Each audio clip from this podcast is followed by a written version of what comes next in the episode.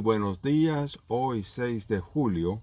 Nuestro devocional se titula Dichosos y el versículo lo encontramos en Apocalipsis 14:13 y dice, Dichosos de aquí en adelante los que mueren unidos al Señor.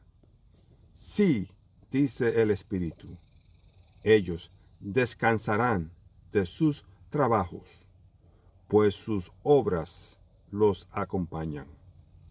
El 5 de diciembre, el mundo fue sacudido por la noticia del deceso de Rolilala Mandela, conocido en el escenario internacional como Nelson Mandela, y en su país como Madiba, el nombre de su clan.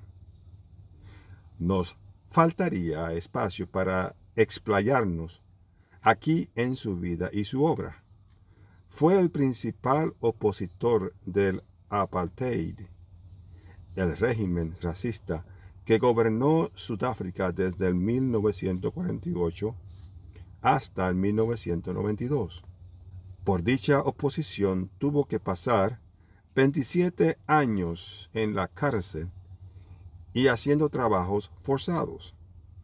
En 1990 fue liberado recibió el Premio Nobel de la Paz en 1993 por evitar una guerra civil inminente.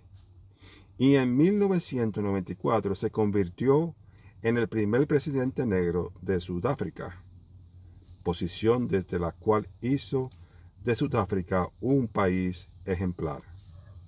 La vida de Mandela se caracterizó por promover el perdón, logró unificar un país devastado por el racismo.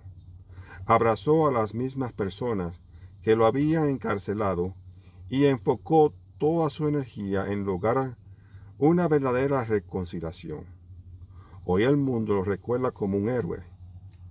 El día de su muerte, los mandatarios de varios países emitieron discursos de condolencia y respeto.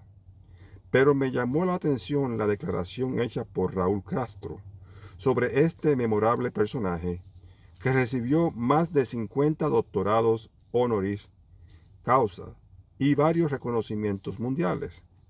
Castro dijo, de Mandela nunca podremos hablar en pasado.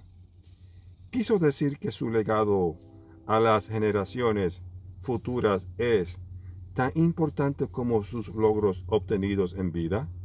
Creo que sí. Probablemente no estés interesado en una carrera política, en puestos administrativos ni en metas similares.